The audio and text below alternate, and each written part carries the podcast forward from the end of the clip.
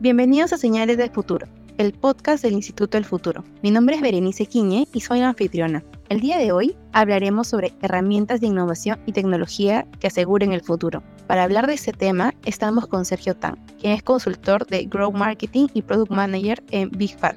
Bienvenido Sergio, muchas gracias por acompañarnos. gracias a ti por la invitación, Berenice. Para entrar un poco en el contexto de la tecnología, eh, la tecnología ha crecido a pasos agigantados últimamente y se caracteriza en general por ser una tecnología innovadora que aporta mejoras en frente a de otras tradicionales y que está primando bastante en estos tiempos no solo ser eficiente, sino que siempre se está buscando que aporte un retorno a toda la cadena de valor que utiliza la industria. En base a tu experiencia, Sergio, ¿qué industrias están próximas a necesitar una transformación tecnológica para no perderse o estar desfasadas? De hecho, eh, mi experiencia en la última década, la tecnología ha comenzado a innovar servicios que han sido más fáciles para la persona común el poder utilizarlo. Las compras por internet, en mi caso, los distintos e-commerce con los que he trabajado, eh, los últimos años en el Fandango, el poder hacer que eh, alguien llegue al cine sin hacer una cola, han sido los servicios, entre comillas, más fáciles de innovar y poder cambiar el chip de las personas. Sin embargo, esto no queda ahí. Ahora último, hay varias industrias en las cuales la transformación digital es muy necesaria y es muy fuerte, como es la minería, la agricultura, eh, la ganadería. Son industrias que eh, son tan antiguas como la vida humana propiamente. Sin embargo, por la, la longevidad de esas industrias es que la transformación digital está llegando al último.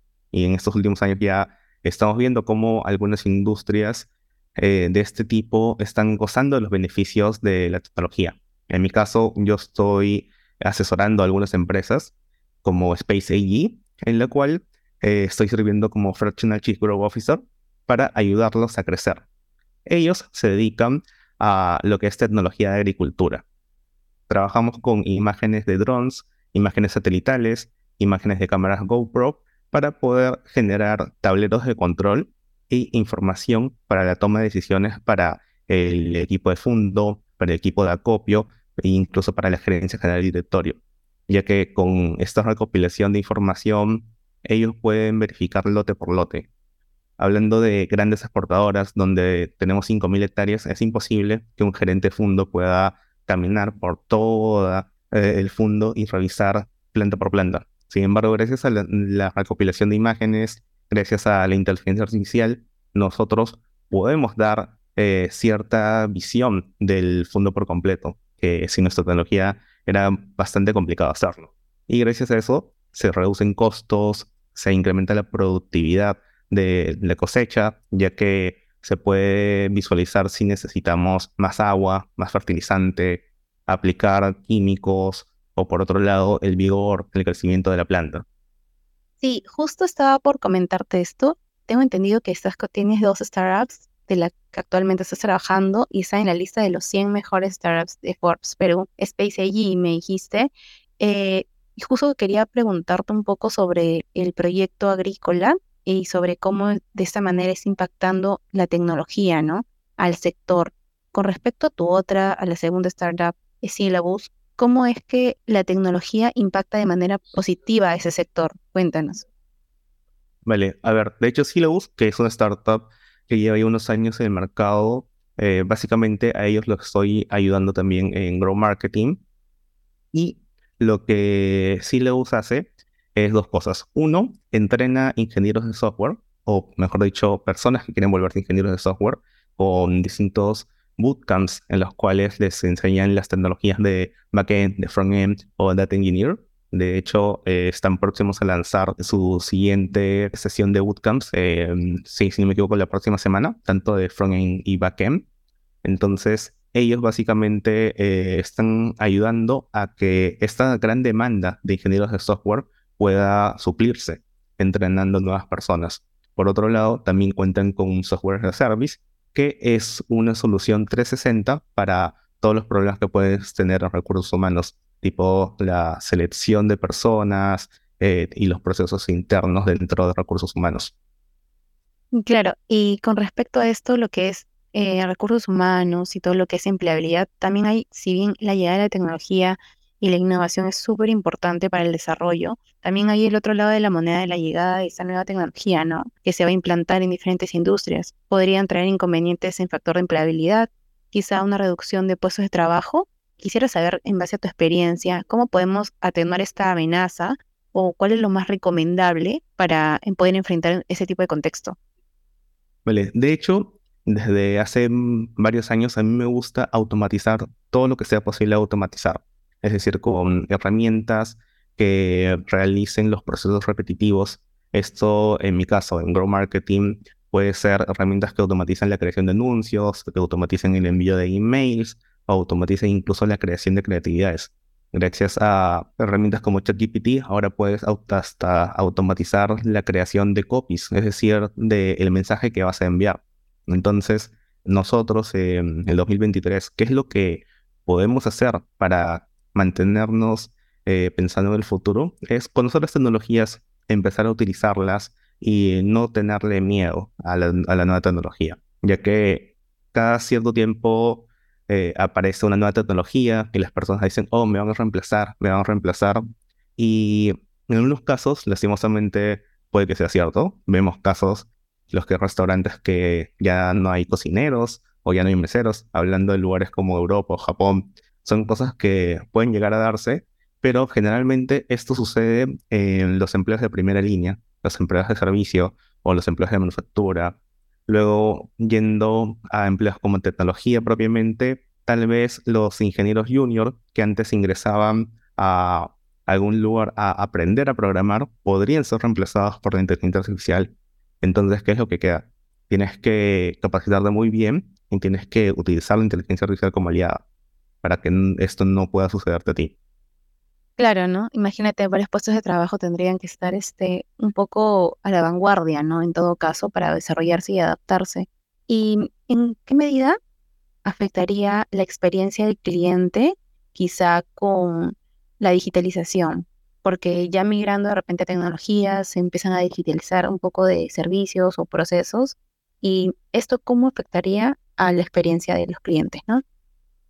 Vale, de hecho, creo que le afectaría positivamente. Justo hace unos días leí una noticia, te mentiré si digo dónde, en la cual habían hecho un análisis de las respuestas que daba ChatGPT sobre cuestiones médicas.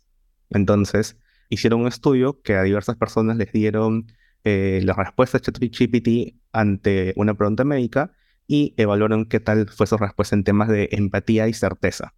Entonces, las respuestas de ChatGPT fueron mucho más empáticas y más certeras que las de algunos médicos. De hecho, sabemos que los médicos estudian mucho tiempo para poder saber cómo funciona nuestro cuerpo. Sin embargo, obviamente en una carrera de medicina les enseñan cómo funciona el cuerpo, les enseñan cómo curar ciertas dolencias, pero no necesariamente llevan un curso de gestión de clientes o experiencia de usuarios o de marketing. Entonces, algo que, que sucede en esos momentos es que las respuestas de los médicos a veces pueden ser eh, muy cortas o no pueden mostrarse tan empáticas como en el caso de una inteligencia artificial, sí. Entonces, por ese lado, eh, teniendo esa experiencia como ejemplo, lo que podemos decir es que de cara al cliente final, al usuario, la inteligencia artificial es una mejoría. También lo que puede suceder y que sucede en algunos casos es que las respuestas no son 100% exactas. Pero eso creo que con lo que pase en los próximos años debería ser mucho más certera, mucho más certera, con lo cual al final del día eso es una ventaja para todos, ya que eh, si vemos incluso a los médicos que, ok, no, de, no han dado una respuesta súper empática y súper certera de cara a lo que preguntaba esta persona. Ok, pero ahora, ¿qué significa eso? Que los médicos pueden utilizar ChatGPT estas respuestas y preguntas simples que tenga un paciente, con lo cual ya la interacción con el médico sea necesariamente cuando tengan que evaluar a la persona, ver los resultados y propiamente hacer una evolución a conciencia y certera de alguna dolencia que sí o sí un médico la tiene que ver, ¿no? Obviamente no quiero decir, oye, googleen todo y utilicen ChatGPT para problemas médicos porque eso no es el caso. Sin embargo, más adelante, quién sabe. Claro. ¿Y ¿cuáles serían los obstáculos que se enfrentan las empresas al momento de quizá implementar esa tecnología, ¿no? Tanto la inteligencia artificial como cualquier otra, si bien están a disposición para que el usuario ya empiece a utilizarlo, pero hay empresas que quizá, como hablamos en un primer momento, se están adaptando y necesitan esa tecnología para persistir, ¿no? ¿Y cuáles son los, en base a tu experiencia de consultor, cuál es la brecha o el principal obstáculo que ves que esas empresas por las cuales no se pueden adaptar o les impide implementar esa tecnología? ¿Y qué recomendaciones podrías dar para que más adelante los emprendedores que nos están escuchando o este, empresarios puedan tener esa, esta noción en cuenta y se percaten de no cometer este error y poder adaptarse un poco más y tengan un poco más de versatilidad. Vale, yo creo que um, eh, la principal competencia que debe tener una empresa que quiere adaptarse al próximo siglo, al futuro, es tener apertura. Para contarte un poco sobre mi experiencia en plena pandemia. Creo que la pandemia ha sido un antes y después para muchas empresas. En plena pandemia, yo estuve trabajando con una cadena de colegios bien grande, en la cual pre-pandemia ellos no tenían ni un dólar de inversión en medios digitales. Básicamente no hacían ninguna inversión, no tenían sistemas integrados, no tendrían tecnología. Sin embargo, con la pandemia, para poder subsistir, se tuvieron que hacer distintos cambios. Entre esos, comenzar a brindar los servicios de clases virtuales. Entonces, eso fue un cambio de chip por completo. Y felizmente se pudo dar. Pudimos implementar desde nuevos servicios digitales, una plataforma para que las personas busquen profesores particulares por internet, ya que en esa época era imposible abrirle la puerta a un profesor particular para que vaya a tu casa, plataformas de clases asincrónicas, un sistema de Learning Management System hecho ad hoc para la cadena de colegios. Entonces, esto se pudo dar gracias a la gran apertura del directorio y de las personas que trabajaban en la empresa. Si por otro lado hubiera sido una empresa que diga, no, ya la, la pandemia se va a acabar, ya vamos a volver a las clases presenciales, no necesitamos invertir en esto, tal vez esa empresa ya no estaría aquí. Y probablemente algunas otras empresas hayan quebrado en la pandemia por tener ese pensamiento con una, por dicho, ese pensamiento sin apertura y cerrado en lo que siempre han hecho.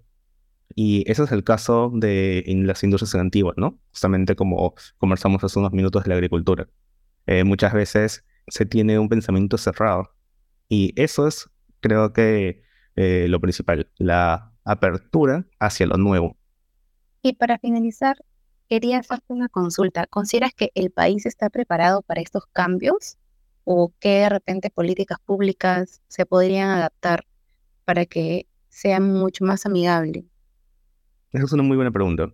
Personalmente y sobre mi experiencia, eh, habiendo trabajado en toda Latinoamérica, habiendo visto cómo funcionan los gobiernos de México, Argentina, Colombia o de Estados Unidos, en base a la apertura hacia la tecnología, creo que estamos un poco detrás. Estamos un poco detrás eh, simplemente viendo al costado con Chile y las políticas que ellos tienen para la innovación están mucho más adelantadas que nosotros. Entonces, pensaría que gracias a la pandemia hay una mayor apertura. Gracias a la pandemia, las personas piensan, ok, se pueden hacer muchas cosas con tecnología. Puedo comprar mi mercado, mi ropa por internet. Antes era para algunas personas prácticamente imposible hacer eso. Por dar un ejemplo, mi suegra que ya está acercándose a los 70 años, ahora hace sus compras por página web, compra su mercado, incluso ropa, cosas que prepandemia era imposible. Ella ni siquiera pagaba el recibo de luz por internet, sino iba a una oficina a pagarlo. Entonces, creo que poco a poco estamos yendo ahí. Pero la ayuda del Estado sí eh, estamos un poco detrás de, la región. Es decir, necesitamos eh, más proyectos de inversión, necesitamos eh, mejores leyes para la innovación. Por ejemplo, en otros países, las startups inicialmente no pagan impuestos luego tienen muchos incentivos para poder seguir haciendo innovación y desarrollo de soluciones. En cambio, nosotros todavía no tenemos estas leyes ni ese tipo de incentivos. Claro, Sergio, sí, entendemos la importancia que tiene también para incentivar ese tema de desarrollo también, ¿no? E inclusión, no solamente en el tema de bancarización, que también está en el tema de los pagos, ¿no? Sino en general, en el día a día, las rutinas en general. Bueno, Sergio, muchas gracias por compartir con nosotros tu experiencia comentarte que todos los viernes estamos en el diario Gestión sacando unos nuevos artículos. No sé si quieres agregar algo más. Berenice, muchas gracias por la invitación.